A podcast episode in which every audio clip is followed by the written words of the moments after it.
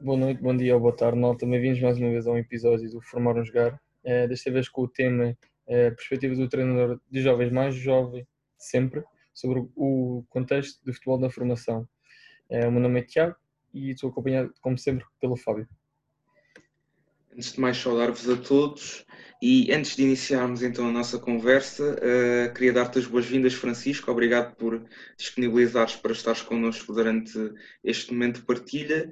E pronto, antes de começarmos, nós gostaríamos então de que fizesse uma pequena introdução tua, um pequeno background uh, da tua experiência até agora, como, como jogador, como treinador e também a atividade profissional que exerces agora. Obrigado, Tiago. Obrigado, Fábio. Bem, é assim, experiência como jogador. Como jogador não há muito a contar, eu acho que não vale a pena. Saltamos logo a parte de jogador para treinador. Não, eu, como qualquer miúdo, comecei a querer tornar-me profissional de, de, futebol como jogador e percebi, rapidamente percebi que as coisas não iam acontecer por falta de talento e por, por comecei a ganhar um enorme interesse pelo treino e, e pelos bastidores do jogo e pela parte da liderança e das relações humanas. E então, quando tive, logo a partir do momento em que tive a oportunidade de, de ser treinador, aos, aos 15 anos convidaram para ser adjunto do Sporting Clube Linda Velha, da equipa de sub-15. Isto porque eu mostrava aos meus treinadores, enquanto jogava, mostrava que queria ser treinador também. Então fazia relatórios e, e, e ia-lhes mostrando umas coisas, pedia conselhos, etc. E ele, um deles desafiou-me, um dos meus antigos treinadores desafiou-me para ser adjunto dele e Epá, e aí começou, comecei no Linda Velha, depois passei pelo Estoril, tive 3 anos e meio no Estoril, no escalão de sub-19 como adjunto, sub-23 como adjunto, ainda fiz uma análise, umas análises para o, para o Marco Silva, na altura das grandes épocas do Estoril Praia, felizmente, e nessa altura era também treinador principal de sub-11, Benjamins. Depois desses 3 anos e meio, fui para o 1 de dezembro, em Sintra, aí como adjunto da equipa sénior e principal de sub-19 intercalado com um estágio no Benfica, que já enquanto estava no Estoril fiz dois estágios no Benfica, no Sub-19, com o João Tralhão. E depois do 1 de dezembro, pronto, estive lá um ano e meio, e depois do 1 de dezembro fui convidado para ir para a Índia, integrado na seleção de Sub-17 na preparação para o Mundial, e depois mais tarde num clube como treinador adjunto de uma equipa profissional de, de futebol profissional indiano. E pronto, e neste momento estou na Sport TV, há dois anos, faz hoje dois anos, curiosamente. E, epá, felizmente tenho feito muitas coisas, muitos projetos, desde algumas palestras, tenho aproveitado também para fazer um ou outro estágio também, inclusive é com o Luís Castro, que está agora no Shakhtar, enquanto ele estava no Vitória de Guimarães. E, epá, tem sido uma, uma, uma, vida cheia de experiências e coisas diferentes, sempre ligado ao desporto, que é uma área que eu mais gosto, mas com, além do treino, com muitas componentes diferentes. Fiz há pouco tempo uma, uma especialização em Psicologia do Desporto e estou a fazer a formação específica de treinador de futebol também. Antes mais, parabéns pelos teus dois anos na Sport TV eh, e obrigado por fazer este pequeno briefing. Eh, começando aqui também um bocadinho em tom é para chutar a bola, como se costuma dizer. Eh, vamos, vou introduzir aqui um tópico, neste caso é do jovem jogador, e a primeira pergunta que eu te quero fazer, Francisco, é relacionada com qual é a tua perspectiva enquanto praticante qualquer jovem ou querer jogar futebol. E desde já, dentro dessas perspectivas, como é que os intervenientes do jogo podem ajudá-lo? A perspectiva em que aspecto? Neste caso, o que é que o jovem atleta pretende dentro do jogo, dentro do futebol? Ok, estamos a falar num jovem em geral, num em geral, exato. Que, uhum. que joga futebol, sem ser nenhum escalão específico, etc. No geral. Pá, o que é que pretende? Normalmente há sempre aquela intenção de, de, serem profissionais, não é? Eu acho que é. Eu acho que toda a gente que, que joga futebol, aliás, basta perguntar em qualquer equipa, seja de divisões nacionais ou de divisões distritais, qualquer miúdo tem a pretensão e o sonho de se tornar jogador, um, jogador de futebol. Um, e a partir daqui nasce um, um, trabalho difícil entre o miúdo, os pais e o treinador, que as pessoas mais importantes de, da formação dele neste, neste trajeto. E, e, é importante, logo desde o início, eh, os miúdos, além de estarem focados na, na, na competição, que isso é importante, até para, para começarem a interiorizar os efeitos, os bons efeitos da competitividade, é fundamental que isso aconteça, sem torná-la excessiva, não sei se me faço entender. Ou seja, é, é importante que eles percebam que além de serem jogadores, estão numa idade, e acho que isso dá para perceber logo a partir dos 10 anos, estamos a falar de Benjamins mais ou menos, eles conseguem ter a noção de que só são jogadores se forem pessoas completas, trabalhadoras, com brilho, independentemente da técnica que têm, etc. Até porque estamos a falar em idades, se falarmos em idades mais jovens, não podemos especificar tanto e especializar o, o, jogador, mas acima de tudo fazê-los entender que, que é fundamental eles não se focarem demasiado na competitividade, desfrutarem e, e mais do que isso perceberem que estão numa fase de em que há aquele efeito esponja, em que podem adquirir muita coisa num curto espaço de tempo e coisas diferentes. E quanto mais completos se tornarem, até porque é isso que a sociedade exige atualmente, quanto mais completos se tornarem, eh, melhores jogadores serão, ou pelo menos mais próximos do sucesso estarão. E é uma idade muito boa também. Todo, todo o futebol de formação serve para isso, para que seja interiorizado em todos os jogadores eh, as noções básicas de, de, vida em sociedade e de competitividade, a entrega, o brilho, a seriedade, o sentido do outro, o trabalho em equipa, eh, o que é que é ser capitão, o que é que é liderar, e a partir daí começa, começa a haver um crescimento natural, depois só a partir dos sub-15, sub-16, sub-17 é que começa a haver uma especialização maior, digo eu. Concordo. Um, e dentro desse pensamento que tu dizes, neste caso, em termos pessoas mais completas, queria te fazer uma questão que é, isto é uma frase que já ouvi falar desde o meu percurso como jogador e treinador, que é o futebol é uma arte de vida. E eu queria te fazer a pergunta no seguinte, que é o que é que isso significa para ti e como é que nós podemos transmitir isto para todos os intervenientes do jogo? Futebol é uma arte de vida. Sim, é verdade. Primeiro, acho que é importante como, como ponto de partida percebermos que o futebol é um jogo e não é, mais, não é mais nem menos do que isso, é um, é um jogo onde se ganha, onde se perde, onde há sorte, onde há azar. E se, havendo essas componentes todas, é um elemento essencial para se perceber o que é o que é a vida. Porque nos ensina muitas coisas, aquilo que eu estava a falar há pouco, desde o sentido do outro, o brilho, a seriedade, a importância de nos focarmos na, na, tarefa, a importância de sabermos bem o nosso papel, mas percebermos também o que é que é estar nos sapatos dos outros. Um, e depois tem um lado artístico, claro, de, de, da beleza, do sentido estético. E o futebol e o desporto em geral, principalmente o desporto coletivo, além de ensinar o sentido do outro e o que é que é trabalhar em equipa, até porque a sociedade nos conduz exatamente para o contrário, para o individualismo e para o, e, para o egocentrismo e todas estas questões que são contrárias ao trabalho em equipa, o futebol ensina-nos exatamente o que é que é, o que é que é depender do outro, no bom sentido, a liberdade, tudo, todas essas questões. Um, pois, como eu disse, tem, tem aquele efeito, aquela, aquela característica também que, que, a arte, que a arte também tem, no fundo, porque é jogada por um, um ser humano, e um ser humano, independentemente da área onde está, quer alcançar sempre mais, por isso há um do próprio coração de, de, de almejar sempre um, melhores resultados, estar mais bem posicionado na vida, subir na carreira, um, ser promovido, etc.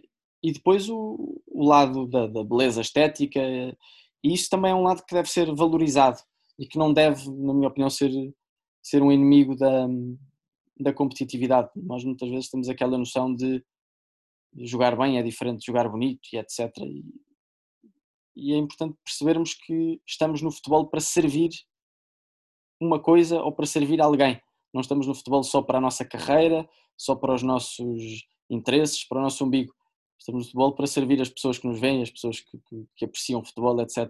Por isso também tem que haver uma, uma no fundo, uma, uma capacidade de percebermos que não podemos só olhar para nós e para os nossos resultados, porque, porque senão isto deixa de ter interesse e, e esse lado não pode ser descurado. Isto serve para, para alguém, isto não serve para nós próprios. Concordo com a parte que tu disseste que hum, a parte do jogar bem e a demonstração disso para. É uma responsabilidade, pessoas... há uma responsabilidade moral e ética em qualquer pessoa que esteja no desporto, seja dirigente, seja treinador, seja jogador.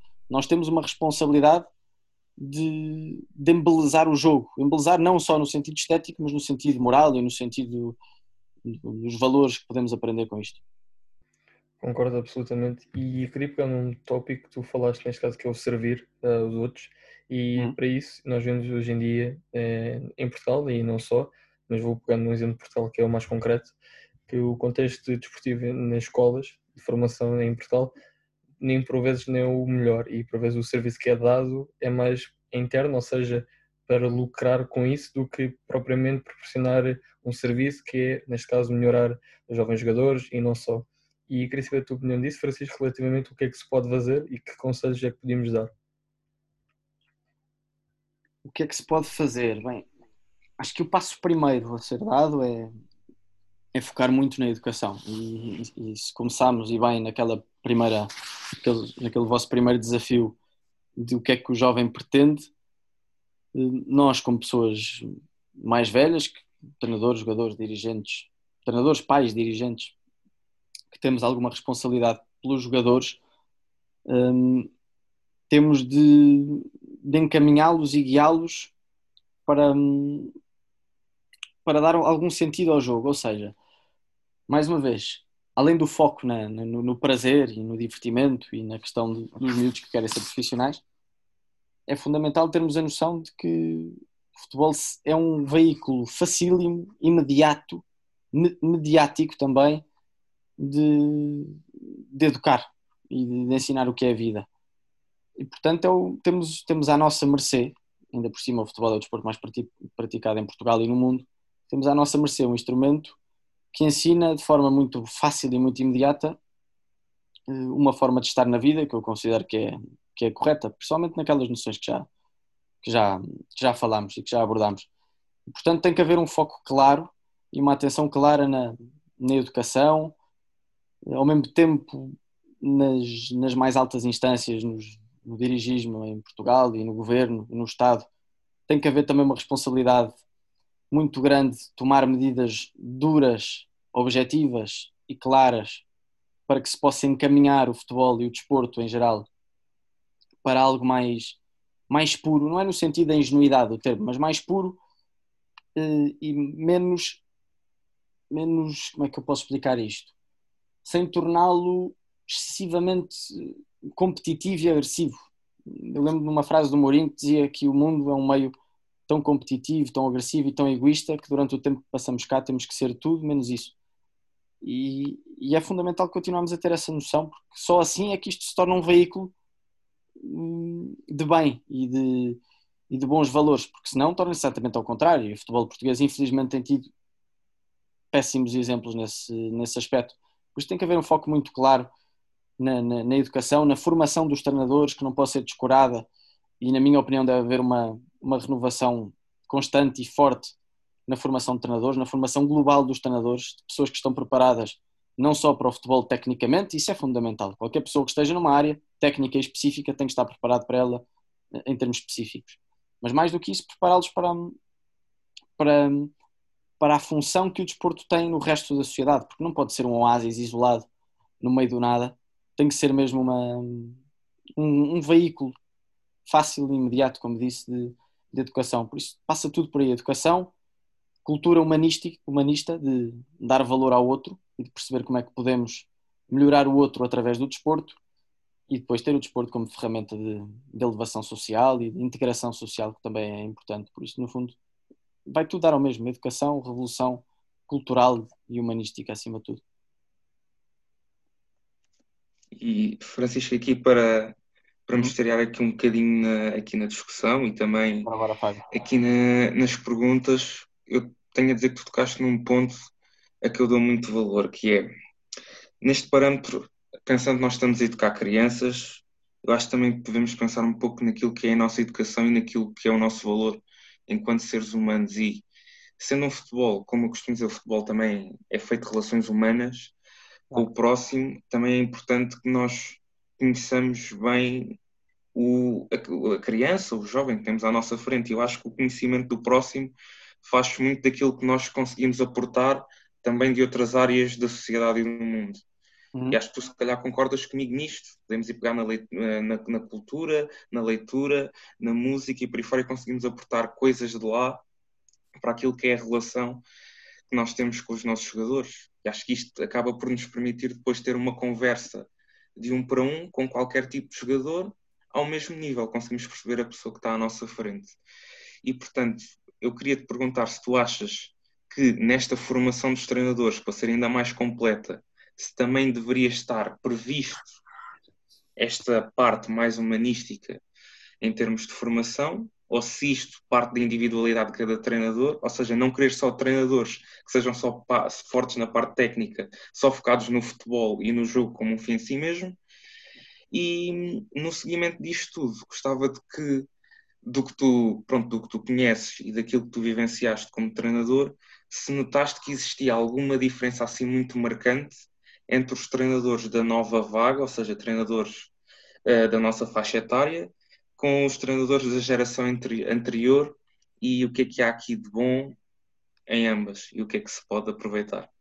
Sim, vou já responder à segunda. Em relação, eu, não noto grande diferença entre os treinadores da nova geração e da, da, velha geração, sinceramente. E acho que a nova geração tem uma responsabilidade ainda maior, porque nós muitas vezes queixamos-nos de que a velha guarda não presta, de que, de que não, o treino da velha guarda também não, não funciona, tem que haver uma, uma, uma renovação também, tem que haver uma nova forma de estar no treino e etc.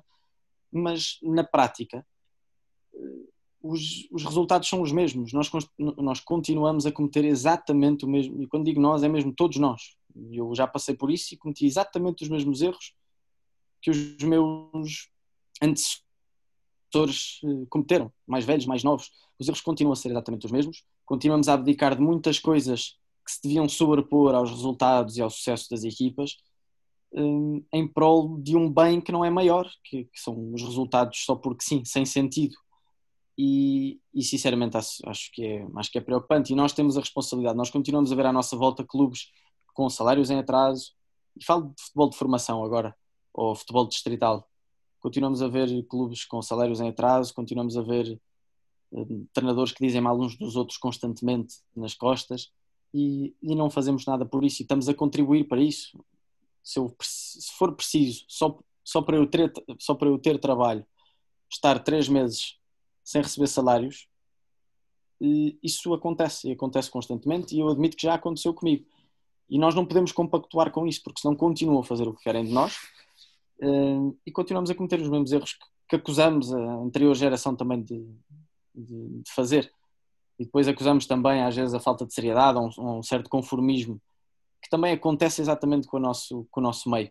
Portanto, ou com a nossa, com a nossa geração eu acho que tem que haver um diálogo constante e, e tem que haver essa promoção de, de, de, conversas, de partilha, para que haja um cruzamento entre as várias gerações, porque só assim, o que é que seria do, do, do Beethoven sem, sem o Mozart, o que é que seria do, do Guardiola sem o Cruyff?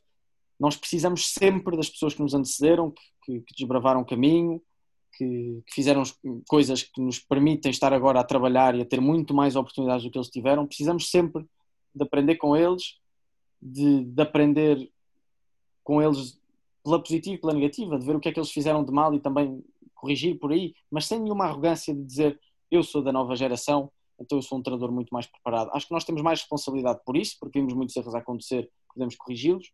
Temos mais responsabilidade por isso, porque temos acesso a muito mais eh, meios de aprendizagem, seja técnica, seja cultural, global, eh, e portanto há uma responsabilidade cada vez maior. E se nós olharmos nos últimos 20 anos, o futebol português não evoluiu assim tanto para que possamos dizer, bem, a nossa nova geração é que era.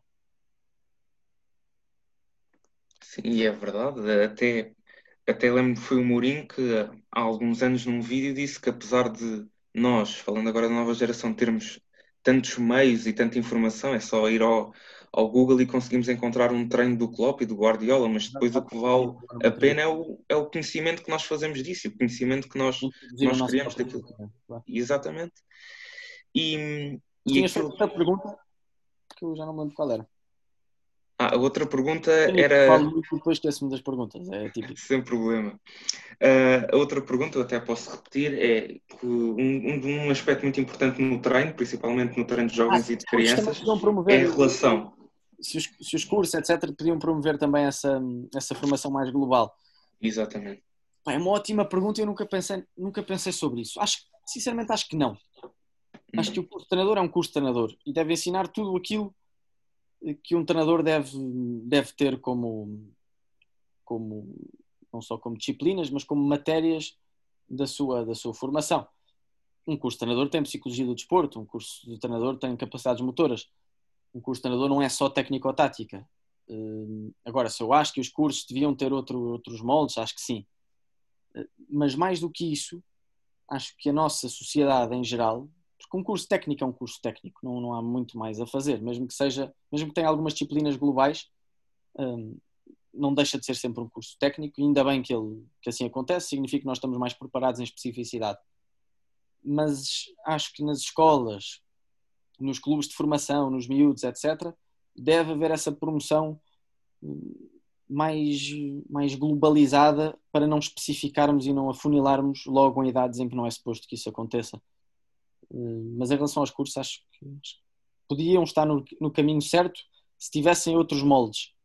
Mas o ponto de partida é correto, é um curso técnico, portanto tem que se ensinar coisas sobre o jogo, sobre aquilo que é a função de ser treinador de futebol, alguns aspectos do dirigismo, claro, tocarmos em vários aspectos do jogo, do treino eh, e de uma, de uma entidade esportiva, mas mas sinceramente aquilo que eu falava de uma revolução cultural que é preciso ter eh, acho que temos que arranjar uma forma de tentar promover na sociedade em geral e nos jovens em particular um interesse geral pelo mundo, por aquilo que nos rodeia. Porque o que acontece no futebol é que é um meio muito fechado. Vocês já, com certeza que já devem ter tido essa noção de querer falar com um determinado treinador e ele não deixar, ou, ou a inacessibilidade aos treinos de, das melhores equipas do mundo. E por um lado isso acontece porque é natural e porque é legítimo e porque há segredos, há equipas que não querem mostrar a forma de trabalhar, mas ao mesmo tempo isso, isso prende-nos muito, não é? Os jogadores falam numa conferência de imprensa e estão completamente guionados, dizem sempre a mesma coisa, não, não se acrescenta nada. E depois, claro, quando aparece o Bruno Fernandes ou o Bernardo Silva a falarem mais, mais libertos de qualquer, de qualquer pressão, eh, de repente dizemos, ah, afinal os jogadores não são burros. E não são, não são mesmo. Mas é importante que é importante promovermos o, diálogo e esta discussão. E se eles cometerem um erro a falarem que, se cometa, nós levamos demasiado a sério e, e, fechamos muito na nossa redoma futebolística, no nosso meiozinho e tornamos-nos mesquinhos. E em Portugal isso tem acontecido muito, infelizmente, e isso tem prejudicado bastante o meio desportivo, penso eu. Sim, era, era um pouco daquilo que eu dizia há pouco. Eu sinto muito que às vezes a forma como se fala de futebol e mesmo dentro do mundo de futebol é tudo muito é tudo muito trancado e só as mesmas pessoas é que podem falar do jogo e só certas pessoas é que sabem falar do jogo que não é de todo verdade. E mais, e só mais uma coisa, só para terminar esta ideia. É importante que nós, pessoas do futebol, tenhamos a abertura de receber pessoas de outras áreas. Quantas vezes já ouvimos aquela frase de este não percebe nada porque não, não, não vem do nosso meio, ou porque não foi jogador, ou porque não, não, não está no futebol, ou etc. E nós temos tanto a aprender com outras áreas, como outras áreas têm a aprender connosco. Mas este cruzamento, tal como o cruzamento intergeracional é importante, o cruzamento entre várias áreas também. É preciso vir alguém de fora, como o Saramaga que dizia, é preciso sair da ilha para ver a ilha. É preciso sairmos de nós mesmos e nós muitas vezes não conseguimos sair de nós mesmos. É preciso que venha alguém de fora dizer: Olha, isto na minha área faz-se assim, assim, assado. Será que no futebol isto também funciona? O futebol não é assim um meio tão diferente dos outros. Nós fazemos disto uma ciência oculta e não é. E é correto, e até posso, posso usar um exemplo que, que a minha formação de base é uma formação numa ciência, numa ciência exata. Uhum. E se calhar eu tenho uma forma de ver o jogo que se calhar é diferente do que um treinador que parta, lá está, de uma formação técnica muito própria do treino desportivo. Só que lá está, eu consigo, acho que consigo ter uma, um raciocínio em termos de aporte para o jogo um, diferente e que complementa a visão desses treinadores. Eu acho que depois o processo acaba por crescer muito a partir daqui. E, e neste sentido, até era, um, era uma pergunta que até eu nem tinha planeado, mas que agora tenho alguma curiosidade em fazer, que é, em Portugal existem duas grandes vias para a formação de treinadores, que é a via universitária nas faculdades e havia também pelos cursos de treinador das associações. Tu achas que existe aqui algum déficit grande num ou noutro? Achas que os treinadores que acabam por se produzir num ou noutro acabam por ter mais ou menos as mesmas valências? Tens alguma opinião sobre o assunto? Uh, Sim, ao, ao, lado, ao lado de dote natural e intrínseco da própria pessoa, não é? Que está ou não preparada, ou mais ou menos preparada para ser treinador. Estamos a falar de talento e de vocação. Depois há essas duas vertentes. E nessas duas vertentes, se me disseres qual é que achas que prepara melhor os treinadores, eu contra mim falo, porque eu não, não, não tenho nenhuma dessas licenciaturas.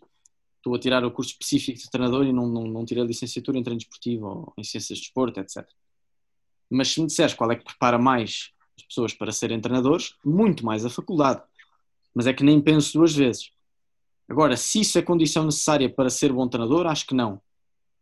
Mas numa idade em que, em que as pessoas se comecem a formar com 18, 19, 20, 21, 27, 28 anos, eh, quanto mais coisas tu tiveres que, que acrescentem à tua formação, melhor. E o curso de treinador é obrigatório. A formação universitária só te dá salvo erro até o nível 2. O resto tem que ser sempre pela via específica. Por isso pode haver um cruzamento. agora, nenhuma nem outra são condições para tu seres bom, bom treinador. Há pessoas que têm o curso de psicologia e são excelentes treinadores.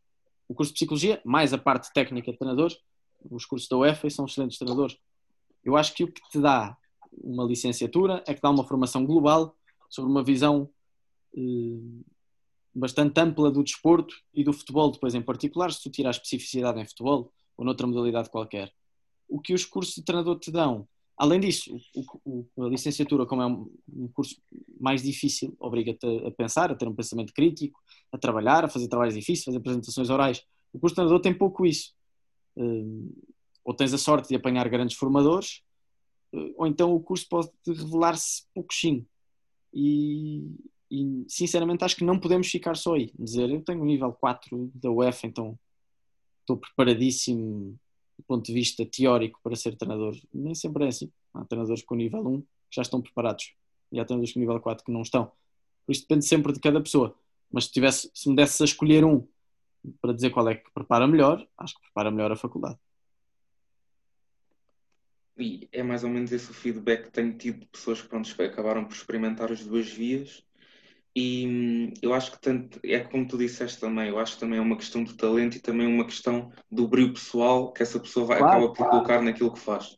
Porque acho que mesmo há um treinador que esteja, que tira o curso por via do curso da associação, mesmo que o curso seja pobre, eu acho que existe mesmo assim a possibilidade dessa pessoa procurando, pesquisando e tendo interesse, completar a sua formação uhum. com, com, mais, com, mais, com mais qualidade.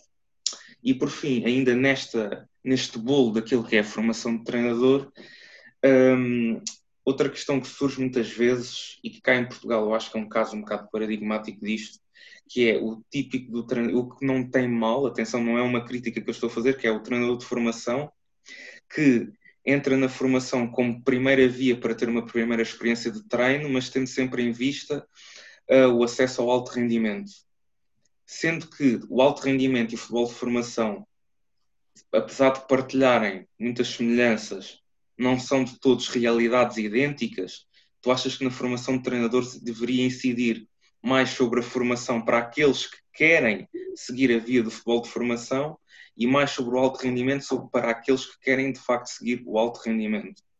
Sim, eu acho bem que a formação de treinador seja, mais uma vez, seja ampla, ou seja, que prepare os treinadores para as duas coisas. Depois o treinador logo vê por onde é que se sente mais vocacionado, se para a formação, se para a competição.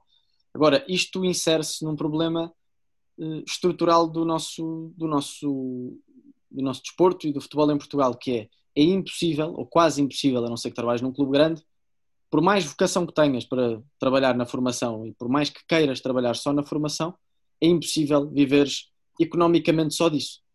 E, portanto, isto é sempre um problema, que é, por muito que as pessoas tenham a ambição de, de dizer eu por mim ficava nos iniciados do Arrentela a vida toda, uh, isso não pode acontecer, tem que ser sempre em part-time, ou seja, nunca se profissionaliza as coisas. Um, e noutros países isso não acontece. Claro que o exemplo do Arrentela é um exemplo extremo e, e claro que um clube de bairro em Londres será sempre um part-time também, não tem a ver com o país. Mas há mais condições no estrangeiro de se profissionalizar os treinadores de formação do que em Portugal. E, portanto, obviamente, que não sendo uma coisa muito valorizada, é normal que se crie culturalmente nos treinadores a ambição de só quererem chegar ao mais alto patamar do futebol profissional, porque parece que um treinador de sub-15 tem menos valor que o treinador de futebol profissional e muitas vezes não tem. Aliás, se calhar até ao contrário, o treinador de sub-15 tem mais responsabilidade, porque está não só a formar atletas, está a formar homens, está a formar pessoas que se calhar não vão ser jogadores de futebol e portanto vão trabalhar num banco ou numa empresa ou vão ser CEOs de não sei o quê e portanto tem muito mais responsabilidade de, de, de os formar.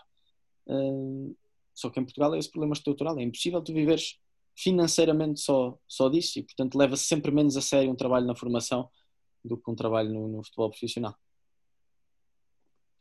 E até nem até pensando que nós estamos a educar crianças e até pensando nessa cultura desportiva em Portugal, eu acho que até pode ser um veículo para alterarmos isto, porque se, estamos, porque se esses treinadores estão a educar crianças, mesmo que não venham a ser os jogadores do futuro, vão ser os adeptos do futuro, vão ser as pessoas claro. que vão falar de futebol, que vão, que vão comentar futebol, que vão para a televisão falar de futebol, portanto, que até podem vir a tomar decisões em, sobre os formatos, os quadros competitivos e o que quer que seja o nosso futebol. Portanto, e, e a função de educador não pode ser descurada, penso eu, não se pode ser desvalorizada. Claro, antes pelo contrário, tem que, ser, tem que ser a prioridade, tem que ser a priori um treinador é um educador, ponto, seja em que contexto for, profissional, eh, amador, distrital, formação, etc.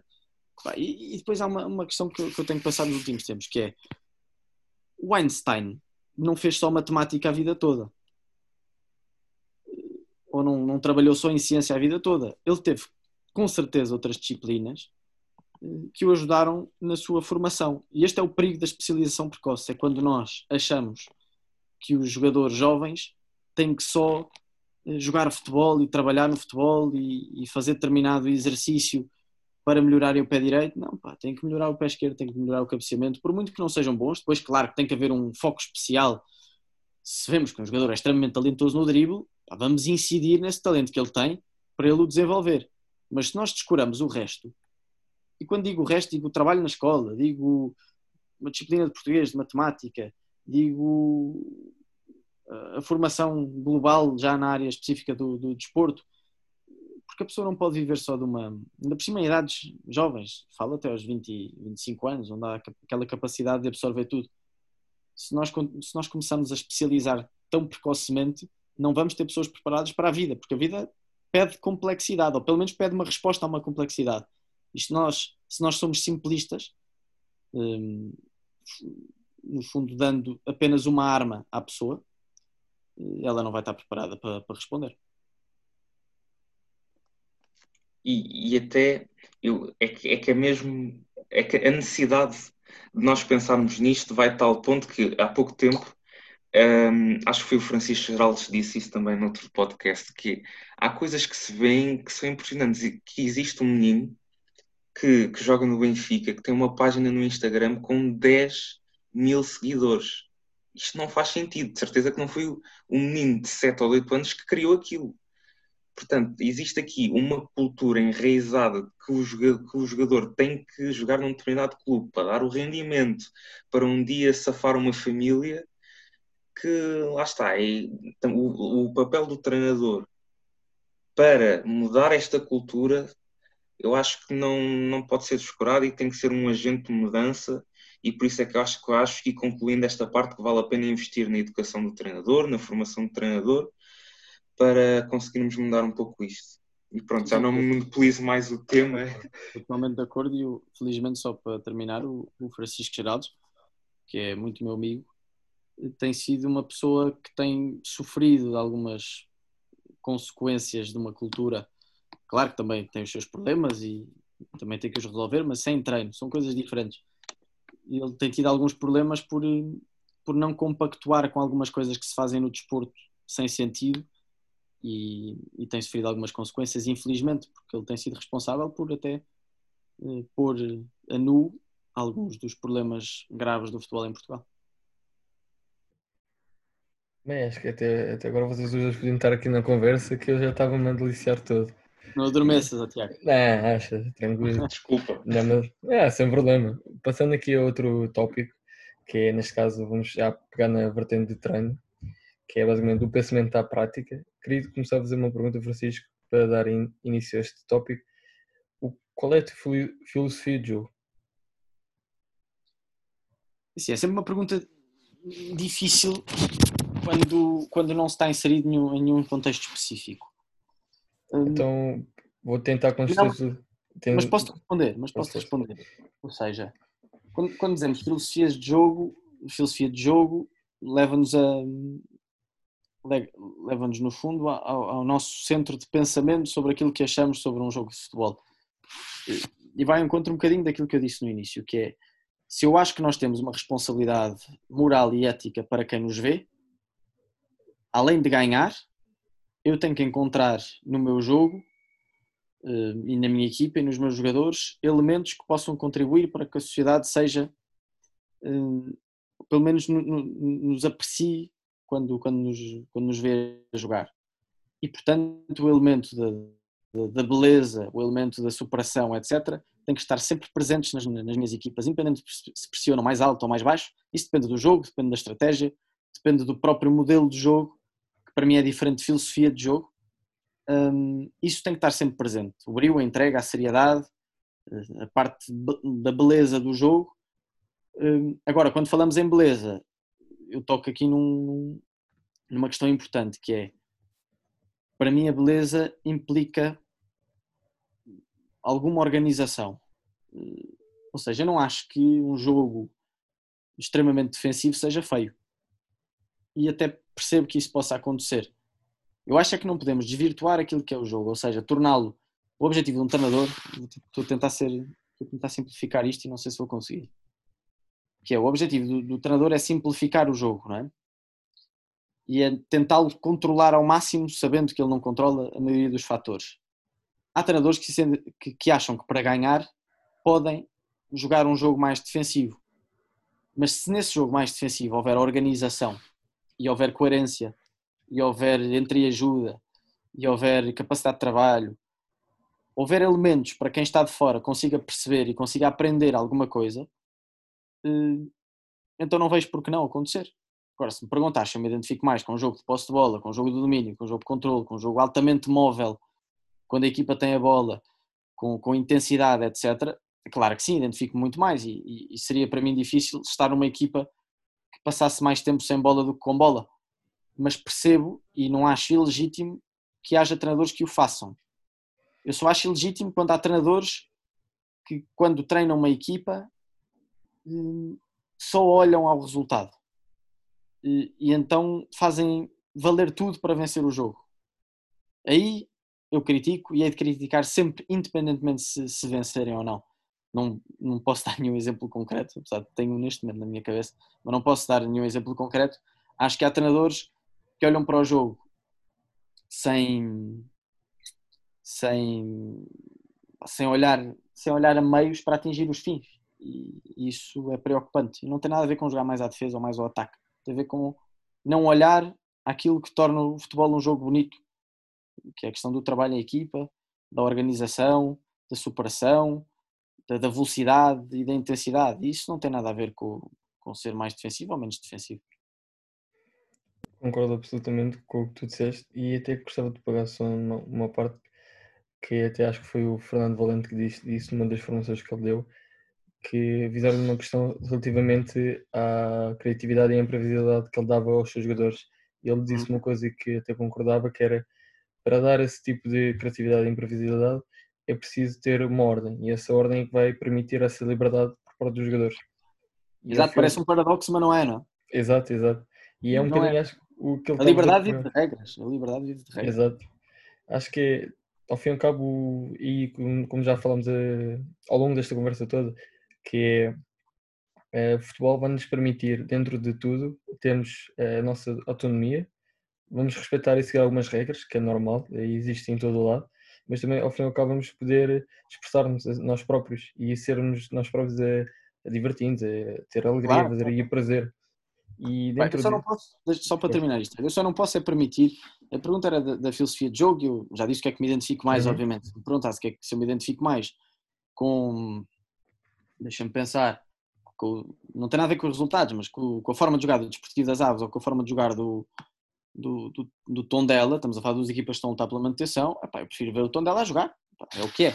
Eu só não posso é permitir uh, ver um treinador que esteja constantemente a pedir, a pedir aos seus jogadores para perder tempo, para caírem no chão, para, para nem sequer tentarem jogar, porque uma coisa é defender, outra coisa é nem sequer tentar jogar.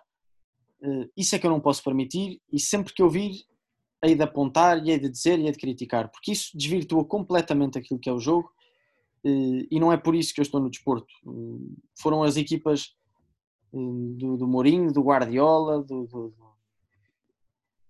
do, do Pochettino, pá, desses treinadores que me fizeram querer ser treinador, independentemente do modelo de jogo ou do Klopp, que são todos diferentes. Não tem a ver com a filosofia, tem a ver com pessoas que não desvirtuam a essência do jogo. E quando há treinadores que a desvirtuam, e temos alguns casos, infelizmente, eu aí hei de apontar sempre o dedo, porque não faz sentido nenhum e acho que essas pessoas não mereciam estar no desporto. E essa questão que vocês estão a falar um pouco da estética do jogo, pá, eu, vou, eu vou dizer aquilo que eu acho que é. Eu acho que a estética e aquilo que nós identificamos como beleza do jogo parte sempre das nossas experiências pessoais. Portanto, cada um de nós vai ter um conceito de estética e beleza para o jogo diferente. E, por exemplo, eu olho para uma equipa como o Atlético de Madrid e aquele momento de organização defensiva, para mim é uma coisa bela, porque eu olho para aquilo e penso como é que aquilo se operacionaliza em treino, penso como é que o Simeone faz com que aqueles jogadores acreditem naquela ideia para a fazerem, o que não é muito comum, e para mim aquilo é uma coisa bela e, e, e é algo que eu gosto de ver. E, portanto, nisto tudo, e agora vou passar para o treino em específico, tu provavelmente também, dentro do, do teu modelo de jogo, Uh, de certeza que terias que operacionalizar, operacionalizar certos e determinados exercícios para a pôr em prática. E aquilo que eu te queria perguntar era o que, é que, que desafios é que tu tinhas em termos de construção do exercício de treino e das unidades de treino para operacionalizar o teu modelo de jogo? Que desafio, disseste tu. Exatamente. Acima de tudo é, é, é fazer é tentar ter nos meus jogadores eh, pessoas pensantes acerca do jogo, muito bem identificados com aquilo que é eh, a minha forma de jogar. Imagina quando eu estava no 1 de dezembro, a nossa equipa era uma equipa de elevada capacidade técnica, um, com um entendimento tático do jogo também bastante interessante. Um, e eu nessa altura até era mais fundamentalista, portanto gostava de sair a jogar sempre. Sair a jogar sempre, não digo passo curto, mas haver intencionalidade sempre nas nossas ações. E para haver um alto nível de intencionalidade nas nossas ações num jogo, num jogo que muitas vezes é caótico e, e, e tem como elementos base, se calhar, a sorte e o azar, é muito difícil ter essa intencionalidade constante. Mas o treino serve para isso, serve para tentares controlar ao máximo alguns aspectos do teu próprio jogo. E portanto havia sempre o objetivo, além de definirmos, além do modelo de jogo estar sempre presente na nossa forma de treinar, hum, o desafio diário do treino era percebermos hum, o que é que a equipa podia fazer para, para evoluir o seu, o seu modelo de jogo e a sua forma de jogar, consoante aquilo que tinha feito no jogo anterior, consoante aquilo que queríamos fazer para o próximo jogo, dentro da estratégia e dentro do nosso modelo de jogo, da nossa forma de estar, mas acima de tudo, era em cada exercício, em cada feedback, que os jogadores tivessem duas vertentes. Por um lado, a ideia do nosso jogar sempre constante, e a ideia de que eles é que tomavam as decisões e que davam vida a esse, a esse jogo. No fundo, para não, para não tornar o nosso processo um processo acrítico, onde eles não pudessem tomar, tomar decisões. Mas sempre com a nossa ideia muito, muito bem vincada, e portanto, se eu queria sair a jogar, eu tinha de trabalhar constantemente os processos de tomada de decisão, de criação de espaço, de criação de superioridade numérica, de criação de uma linha de passe com a dinâmica do terceiro homem, hum, mas, mas sempre com o pensamento de que a base de tudo isto, a base deste nosso treino, mais do que o próximo jogo, mais do que o jogo anterior, é aquilo que nós identificamos como a nossa forma de jogar. Depois ela tem várias, tem várias vertentes. Tu olhas para uma equipa atualmente como o Rio Ave, por exemplo, que tem claramente padrões bem identificados e que tem uma filosofia de jogo bem identificada, e um modelo de jogo também onde se pode perceber facilmente, onde se pode analisar, mas é um modelo de jogo que, que responde a várias vertentes do jogo. Se for preciso, se eles estiverem a ser altamente pressionados, há soluções. Se eles estiverem a, a jogar contra uma equipa que defende um bloco muito baixo, também tem outras soluções completamente diferentes. Ou seja, o modelo de jogo não é uma coisa estática, não é uma coisa parada e não é uma coisa hum, ou seja, é algo, é algo bastante aberto, é mais aberto do que as pessoas, do que as pessoas pensam. Dentro dessa perspectiva, e lá está, pegando, eu vou pegar nesse exemplo que tu deste do teu plantel do 1 de dezembro. Se tu querias então jogadores que pensassem muito o jogo, que tivessem muito sucesso na tomada de decisão, onde é que tu incidias mais? Através do feedback, questionando os jogadores, fazendo-os pensar, ou criando muitos constrangimentos no exercício para que eles tivessem vários momentos de tomada de decisão para, lá está, uh, nos, pronto, praticarem este momento? Gostavas mais de incidir sobre o quê? Imagina, imagina que estamos a trabalhar um exercício em, em, em regime de posse de bola com, com uma finalização. Não vale a pena estar a explicar um exercício, mas, mas eu sei que, que, que, o meu jogador que entenda bem o jogo, se tiver. No fundo, se tiver, imagina que ele tem duas opções. Tem uma opção de jogar de, de, de jogar de forma mais direta, explorando a profundidade. Um, Deixa-me ver se consigo dar aqui um exemplo melhor. Então, vamos pôr um exemplo de jogo mesmo. Imagina que estamos a, estamos a jogar 11 para 11, no próprio treino. Não acontece muitas vezes, mas pode acontecer. Ou um exercício com algumas condicionantes de 11 contra 11. Eu sei que na cabeça dos meus jogadores, que estão bem identificados com o modelo de jogo, a opção mais viável vai sempre aquela que permite que o jogo tenha alguma fluidez ofensiva um, através da intencionalidade, ou seja, se o meu lateral esquerdo estiver a ser pressionado e se tiver duas hipóteses, ou joga direto ou joga uh, na, na, cobertura do defesa central. Eu sei que o meu, o meu jogador vai optar sempre, na maioria, ou, ou, na maioria das vezes, por jogar na cobertura, porque é isso que o meu modelo de jogo pede. Um, pede algum controle em posse de bola e um passe direto implica alguma, algum caos que eu não quero tanto no, no meu jogo. E portanto, mais do que dizer ao meu jogador que ele tem que passar do defesa central para o, para o médio, depois para o extremo, depois para o avançado, eu tenho que fazer através de exercícios, eh, tenho que impor na cabeça, ou tenho que pôr e colocar na cabeça dos meus jogadores um processo de tomada de decisão que promova, por um lado, a criatividade e a liberdade, por outro lado, aquilo que o meu modelo de jogo pede. E, portanto, se ele tem duas opções e uma vai em contra do nosso modelo de jogo e outra não vai, não tem nada a ver com uma situação padrão, porque isto pode acontecer o mesmo no, no médio, pode acontecer o mesmo no avançado. Mas sei que, de acordo com aquilo que ele tem em termos de ideia do nosso processo de jogo, ele vai optar sempre por uma, por uma solução que implique controle com posse de bola ou que implique alguma mobilidade, hum, porque era isso a nossa forma de jogar. E esse é o grande desafio do, do, do, treino, é promovendo a liberdade, não tornando o jogo uma coisa padronizada, fazer com que o jogador tome as decisões por ele, mas que ao mesmo tempo vão ao encontro daquilo que o teu jogo pede. Por acaso não podia estar mais de acordo, Francisco, mas acho que uma, vou dar uma situação mais específica e pessoal que passou muito da minha realidade é, por vezes, as características dos nossos jogadores e incutindo também dentro das nossas ideias, não é, não, não é compatível, podemos dizer assim.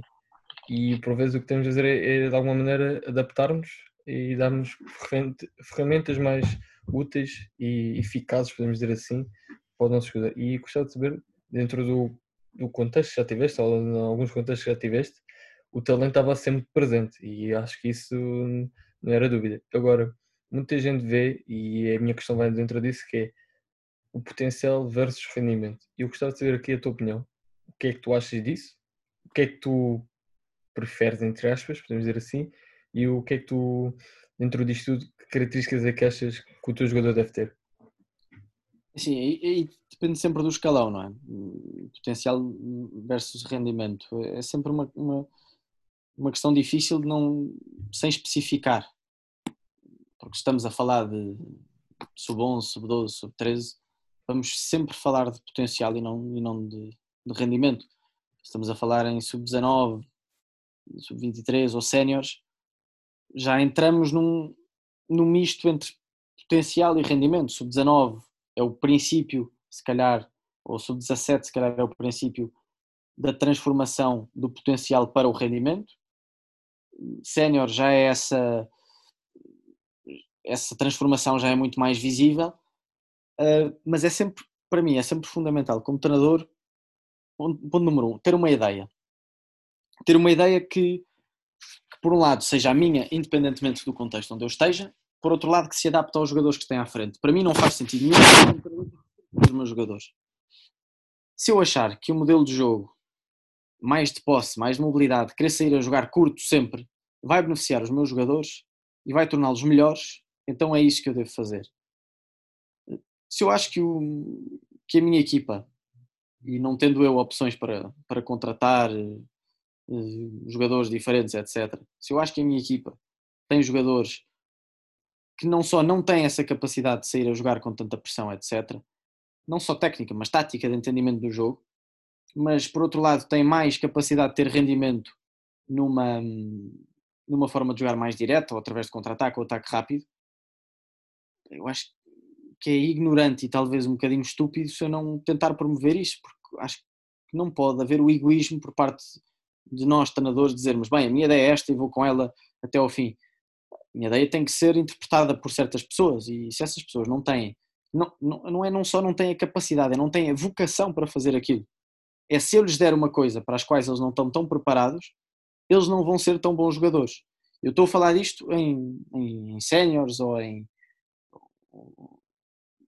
Estou a falar disto num escalão mais, mais profissional, porque acho que até certas idades os jogadores têm que estar preparados para responder a tudo. Sem nunca, mais uma vez, sem nunca desvirtuar aquilo que é o jogo. E tu ensinas muito mais facilmente o jogo se promoveres um jogo com bola. Isso é, obviamente, muito mais, muito mais fácil, mas o meu jogador tem que também estar preparado. Se for preciso jogar num bloco mais baixo, também tem que jogar num bloco mais baixo. Tem que haver a educação e, e a, a, educação e a, e a quase posso dizer a imposição cultural para que os jogadores estejam cada vez mais preocupados em jogar um jogo hum, que promova que promova a bola. Agora, se eu tenho jogadores como o João Félix, por isso é que para mim não faz muito sentido o João Félix estar no Atlético Madrid, percebes? Tem a ver com isso, tem a ver com isso, que é um, um jogador que vai para um clube que não coincide com as, suas, com as ideias do, do, jogador e com a forma dele jogar. Agora, é sempre difícil, porque não podemos avaliar jogador a jogador, temos que avaliar o todo e perceber se estes jogadores têm ou não capacidade para interpretar a minha ideia. E mais do que isso, estes jogadores vão ser melhores se interpretarem a minha ideia. Ou então se eu também tenho que me adaptar.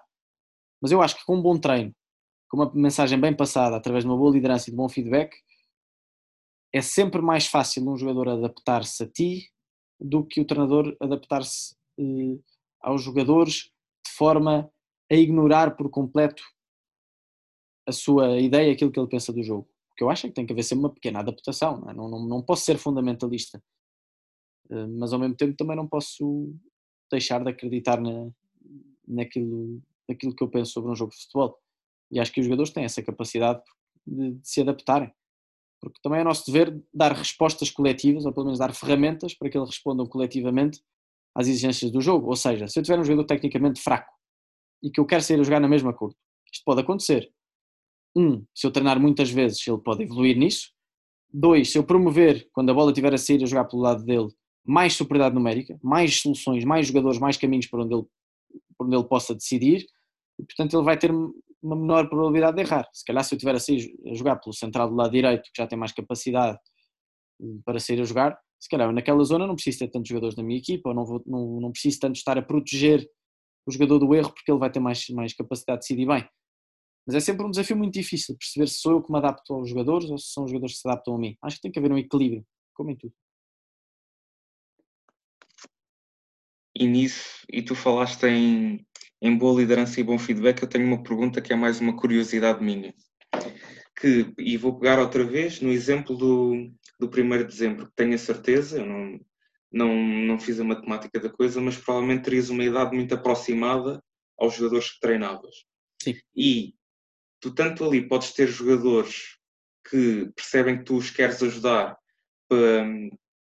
pelo feedback que lhes estás a dar, como se calhar podes ter, podes ter outros jogadores que até te podem se calhar testar, fazerem questões para ver até quão fundo vai o teu conhecimento e como é que tu geriste esta situação, se alguma vez aconteceu, e se até se para além de jogadores também tiveste outros treinadores, até podes não revelar, mas até de, de equipas técnicas onde estiveste e por aí fora que te foram testando nisto? E como é que respondias?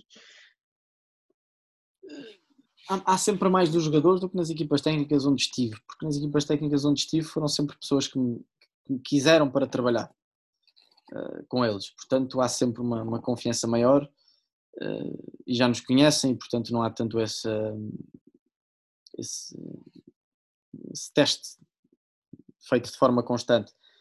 Nos jogadores há mais, nos jogadores há mais. Agora, no 1 de dezembro acontece numa altura em que eu, hum, naquele meio eh, e naquela zona, Sintra, Estoril, etc., já era uma pessoa conhecida, ainda por cima entrei no 1 de dezembro e tive jogadores que já tinham sido treinados por mim. Claro que um treinador, independente de uma idade, tem que, tem que sempre provar a sua liderança. Provar no, não no sentido de impor, mas provar para que eles sintam quem é o líder e quem é que está ali para, para guiar aquela equipa. Isso acontece independentemente da idade e os jogadores testam-te sempre independentemente da idade. Eu, sinceramente, até tive a experiência contrária, que foi através de excelentes relações de uma idade muito próxima, eu até tive a sorte de chegar a muitos jogadores mais facilmente por termos as mesmas os mesmos problemas, as mesmas inquietações, as mesmas os mesmos desejos, muitas vezes os mesmos partilharmos eh, locais de, de, divertimento. Eu encontrei um ou outro jogador num, num, restaurante, ou num café, ou num bar, etc. E isso acontece e, e ainda bem. Eh, não pode haver medo de promovermos uma amizade verdadeira com os jogadores. Uma amizade verdadeira não é aquela de dar palmadinhas nas costas e que está tudo bem. É uma amizade verdadeira de quem diz o que pensa e de quem quer ajudar. E nós, como treinadores, eu acho que temos esse, esse dever de promover isso. Eu, felizmente, nunca tive assim grandes problemas. Os que tive foram resolvidos. Um, e acho que a idade nunca foi um problema para, para a minha liderança. Sinceramente, acho que nunca foi. Francisco, passando aqui ao último tema e pegando numa perspectiva do teu atual trabalho, podemos dizer assim, sendo agora comentador desportivo, um, na minha opinião, atenção, acho que tens um, um, papel impactoso no sentido em que vai expressar realmente o que e já te acompanho há algum tempo e acho que os teus comentários, tanto dos jogos e da opinião geral, até tens uma opinião muito bem vinculada e concordo com a tua opinião. E eu gostava de saber, o, sendo o teu papel comentador e tentar espalhar a tua mensagem ou aquilo que pretendes eh, espalhar, o que é que achas, ou aliás, o que é que tu pretendes para que as pessoas dentro e fora do futebol uh, captam quando tu falas? Ok. Eh, bem, o primeiro passo é perceber para quem estamos a falar. Eu acho que muitas vezes estou a falar para gente do futebol, mas a maioria das pessoas estou a falar.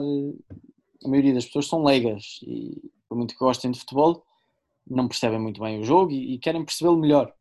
Eu não concordo com a ideia que em Portugal as pessoas não querem saber do jogo acho é que não há espaço suficiente ainda, felizmente na Sport TV temos esse espaço, mas não há muito esse espaço de, de promover o jogo em si. Um, e portanto, percebendo que estou a falar para leigos, eu tenho o dever de explicar o jogo. Esse é o meu primeiro, primeiro ponto. Estou, quando estou a fazer um comentário no jogo de futebol, seja em direto, seja uma antevisão, eu tenho que explicar o jogo às pessoas, não só do ponto de vista tático, mas também do ponto de vista da liderança, o que é que é viver num balneário, o que é que, porque é que o treinador está a falar assim com um determinado jogador, porque é que ele disse isto na conferência de imprensa, e eu tenho o dever de tornar eh, simples uma coisa que as pessoas não, não conhecem. No fundo, é como se estivesse a fazer um teste para um teste de português para uma pessoa que não, que não sabe nada de português.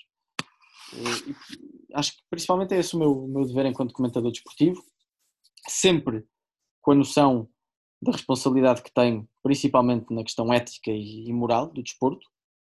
Infelizmente, nós não, tem, não temos, ou pelo menos continuamos a ter maus exemplos no comentário desportivo de pessoas que, que sinceramente, acho que não, não mereciam estar, estar a comentar desporto. Não porque não pertencem ao desporto, não porque não são pessoas do desporto, mas que não sabem estar nele.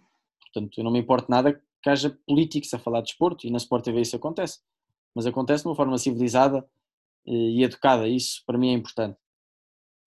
mas acima de tudo, o meu dever é explicar o jogo às pessoas, explicar a liderança às pessoas, explicar, tentar que elas, através do, das minhas palavras, consigam olhar para um jogo e perceber: olha, Afinal, eu percebo porque é que o Cristiano Ronaldo veio, fez um movimento interior e não fez um movimento exterior. Ou dizer, afinal, eu percebo porque é que o Sérgio Conceição disse aquilo na conferência de imprensa. E o meu dever essencialmente é isto. É, é como se fosse fazer um teste de português para uma pessoa que não sabe nada de português. Basicamente, tu, ao fim e ao cabo, queres transmitir eh, os pequenos detalhes que existem ou as pequenas lições que o futebol tem para as pessoas que devemos dominar, não só adeptos de bancada, mas também que gostam e apreciam o futebol. Sim, e com uma comunicação simples, descontraída, também não me levando muito a sério, levando o meu trabalho a sério, mas não me levando a mim muito a sério, e essa forma de estar e de comunicar, acho que é, acho que é importante também, sempre com os valores do desporto na, na cabeça. Isso é uma coisa que eu nunca, nunca hei de descurar e nunca hei de deixar de prestar atenção, porque é também importante vincularmos isso às pessoas. Mas acima de tudo é desmistificar alguns aspectos do jogo, desmistificar algumas ideias pré-concebidas que estão erradas no, no, no futebol, acho que também tenho essa responsabilidade, mas não tenho nada a pretensão de vou revolucionar o comentário desportivo. Não, acho que há gente fantástica no comentário desportivo em Portugal e eu espero ser mais uma delas. E é muito, como, como até disse há um bocado, tal como o treinador tem um papel na educação do, dos jovens, acho que também quem faz o comentário desportivo tem que ter esse papel para, para a melhoria da cultura desportiva em Portugal. E, e acho que tu és, e posso aqui dizer publicamente, acho que és um dos bons exemplos que, que, existem para tal. E pronto, para terminar um bocado esta temática, como é que tu vês a cultura desportiva em Portugal no, nos próximos tempos? Achas que isto vai ficar melhor? Achas que vai ficar pior? Hum, achas que o futebol que se pratica em Portugal atualmente ajuda a que esta cultura uh, venha a melhorar? O que é que tens a dizer do que observas, daquilo que se fala? Uh, quais é que são as perspectivas? Bem, deixa-me tentar ver se não sou demasiado simplista e se não sou demasiado redutor e se não sou pouco profundo. Também não quero estar, estar a masticar muito em termos de tempo nesta, nesta resposta. Mas, bem, como ponto de partida, acho que há coisas boas e há coisas más no desporto em Portugal. Acho que o caminho não é positivo e, e não, não, não, não auguro nada de bom. Mas também não, não quero ser catastrofista e dizer está tudo mal. Acho que não. Acho que não acho que esteja muito melhor do que aquilo que já esteve, também não acho que esteja muito pior do que aquilo que já esteve. Acho que não mudou muito, sinceramente. Eu acho que enquanto não houver uma, uma abertura, eu acho que isto vai encaixar em tudo o que já dissemos até agora, que é, enquanto não houver uma abertura das pessoas do desporto às pessoas de fora, uh, vai continuar a haver grandes problemas. Enquanto continuar a haver casos de corrupção, casos de, de, de crimes uh, por parte de dirigentes esportivos, seja nas, nos, nos clubes, Primeira Liga, seja nos campeonatos nacionais de sénior, seja nos campeonatos distritais, eh, isto vai continuar a ser um problema. Enquanto continuar a haver a quantidade de salários em atraso, hum, isto também não se, não, não, não se vai resolver. Enquanto não aplicarmos as leis que elas existem estão regulamentadas, então a cultura desportiva também não vai melhorar. Enquanto não houver a tal revolução cultural, não só a abertura a, outros mundos e as outras áreas, mas a revolução cultural, humanista e, e educacional, então isto continuará a ser um problema. E temos que olhar para os bons exemplos. Felizmente há ótimos exemplos no desporto, mundial e português. Temos ótimos treinadores, temos bons dirigentes, temos bons jogadores. Não podemos é continuar a dizer que por sermos campeões europeus, por termos o melhor jogador do mundo e por termos a melhor academia de formação do mundo, que o nosso futebol está fantástico porque, porque não está. Um, e, e, acima de tudo, é através do futebol de formação promover eh, os bons valores que o desporto tem e através da Federação, do Governo, do Estado eh, e da Liga Portugal tentar resolver os muitos problemas que existem eh, em, todos os, em todas as divisões que acontecem, desde o futebol distrital até o futebol profissional. Acho que há muitos problemas e continuamos a fechar os olhos a muitas coisas. Qualquer pessoa do mundo pode ser presidente de um clube em Portugal, acho isso errado um, eu dou, dou, dou, um exemplo muito concreto. Não, enquanto tivermos clubes, por exemplo, na Primeira Liga que não cumprem os salários e não deixem divisão, hum, isto sinceramente não, não dá para levar muito a sério. Depois há uma questão que é um exemplo muito concreto, que era o que eu queria dizer. um treinador de. Agora não sei bem como é que estão as regras, mas no meu tempo, quando eu estava no Sub-19 do Estoril e do 1 de dezembro, etc., era assim. Que é um treinador de futebol profissional tem por lei de receber determinado ordenado. O que acontece na maioria dos casos em Portugal é que o treinador assina a dizer que recebe esse valor, mas na prática isso não acontece. Eu acho que isto é público, eu acho que isto, a, Federação tem conhecimento disto, mas continua a fechar os olhos. E quando digo a Federação, digo qualquer entidade que regule o futebol em Portugal. Por isso, enquanto não levarmos isto a sério, com medidas duras, mais uma vez, claras e objetivas, sem medo de, de pôr pessoas na cadeia se for preciso, sem medo de olhar para os bons exemplos e dizermos ah, o, o, Clube X está a fazer um ótimo exemplo. Pá, eh, as coisas não vão evoluir muito, mas, mas acho fundamental que, que haja um cruzamento entre as pessoas de fora, entre as pessoas boas que temos no desporto em Portugal. Há milhares de exemplos de treinadores, posso, posso nomear, desde o Marcos Silva, desde o Fernando Santos, ou Luís Castro. Eh, e posso, nem vale a pena estar a dizer que são tantos, e jogadores iguais, e, e, presidentes também, e dirigentes também. Só que também há muitos maus exemplos. E nós não podemos fechar os olhos aos maus exemplos, nem aos bons e aos bons não fechamos os olhos para tentar segui-los e para tentar percorrer o mesmo caminho que eles e não ter medo de dizer isto está certo ou isto está errado. É difícil, é difícil responder eh, isso da, da cultura em, em, Portugal. Muitas vezes eu sou demasiado negativo. Há pouco temos escrever um texto em que dizia que ninguém merece ganhar o campeonato. Não no sentido que ninguém merece no jogo ganhar o campeonato. Acho que o Porto venceu porque foi a equipa mais competente a jogar em campo e, e foi que soube reagir melhor à adversidade e à derrota e foi que esteve mais preparada taticamente, mentalmente, fisicamente, em todos os aspectos, em todos os fatores de rendimento do jogo. Mas eh, há coisas que se sobrepõem aos, aos, aos, campeonatos, ganhos e etc. E isso não podemos fechar os olhos. E este ano houve 19 ou 20 despedimentos de treinadores na Liga Portuguesa, ou 19 ou 20 trocas de treinadores. Continua a haver casos de corrupção graves, continua a haver clubes, ainda agora temos o Desportivo das Aves que não paga salários. E isso, para mim, é bem mais importante do que a equipa que foi campeã. Infelizmente, uh, e nós podemos todos concordar, se calhar, que existe uma maior inflamação dos maus exemplos do que nos bons. E infelizmente isso vai, não sei porquê, é só quem está lá em cima, as entidades superiores é que sabem responder a isso.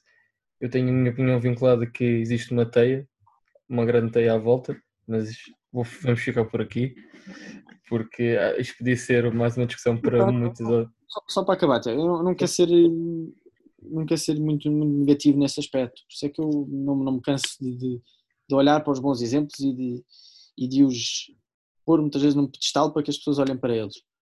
Mas também não posso deixar de apontar os maus exemplos, porque eu faço parte do desporto, tenho alguma responsabilidade enquanto treinador e enquanto comentador, e portanto não, não consigo compactuar com certas coisas, mesmo que sejam politicamente incorretas. Sim, concordo eh, na plenitude com o que tu disseste, mas é como te digo, acho que infelizmente existe ainda uma grande informação e, e as boas notícias por vezes não chegam e nós sabemos disso e aquelas más são muito às vezes ocultadas por eh, as várias entidades que existem aí hum. no redor do futebol. Exato. E quando não temos pessoas que estão vinculadas ou relacionadas diretamente com o futebol em si e têm outras áreas de interesse, também se torna difícil. Mas, Francisco, aqui uma última pergunta, também para como fosse em tempo de desconto, para dar como terminado o jogo. Em poucas palavras, ou num único parágrafo, como é que podes descrever o teu formar um jogar? O meu formar um jogar, em poucas palavras. Ui, desafio difícil. Deixa-me lá tentar responder também sem ser repetitivo. Também já falámos muito sobre isso, não é? Eh, acima de tudo, para formar um jogar implica teres uma ideia, não é? Eh, e é fundamental que essa ideia seja seja coerente, seja consistente e tenha, e tenha fundamento. Mr. Nuno Presumo, que foi uma pessoa com quem eu trabalhei no 1 de dezembro e, e, que foi meu professor agora no curso de treinador, fala muito nesta questão do fundamento. e, e para nós termos um jogar consistente, um jogar coerente e um jogar organizado, além da liderança que é fundamental, a mensagem tem que ser bem passada, tem que ser passada com, com, com consistência, a nossa ideia tem que ter fundamento e, portanto, para nós formarmos um jogar sólido, belo, consistente e que tenha resultados, porque também é para isso que trabalhamos, os resultados são a consequência do nosso trabalho, é fundamental irmos ao fundo das questões e percebermos o porquê de determinadas coisas, sem, sem ter medo de, que, de sermos acusados de, de fazer coisas diferentes ou fazer coisas inovadoras, etc. É importante ter fundamento nas coisas, não fazer as coisas só porque sim. E acho que aí vamos estar muito mais próximos de formar um jogar consistente, sólido, belo e, e que acima de tudo tenha resultados baseados nestes valores que estava a dizer. Uh, obrigado, Francisco. E pronto, damos assim por terminada uh, esta entrevista, uh, que até que já, já vamos assim bem alongados. E para além disso, pronto, queria agradecer-te por este momento de partilha connosco. Obrigado, eu, pai. eu falo muito para lá, pai. ainda por cima é, é noite e um gajo ainda se estica mais. Pá, sem problema, nós, é mais conteúdo para nós, portanto é, ficamos sempre a ganhar. E portanto, pá, damos-te a melhor das sortes para, pronto, para o trabalho que estás a desenvolver agora na Sport TV. Continuas a, a marcar por uma forma de estar e pronto, assim que estiveres de volta aos relevados também os, os maiores sucessos desportivos. Obrigado. Um abraço aos dois. Malta, aqui está o nosso episódio com o Francisco. E na, na minha parte, Francisco, agradecer também mais uma vez. Uh, desejar também, como o Fábio desejou, toda a sorte do mundo no teu Obrigado. contexto profissional e pessoal. E malta, aqui tem, uh, comentem, ouçam, partilhem e ficamos às, a vocês para no próximo episódio. Até a próxima, malta.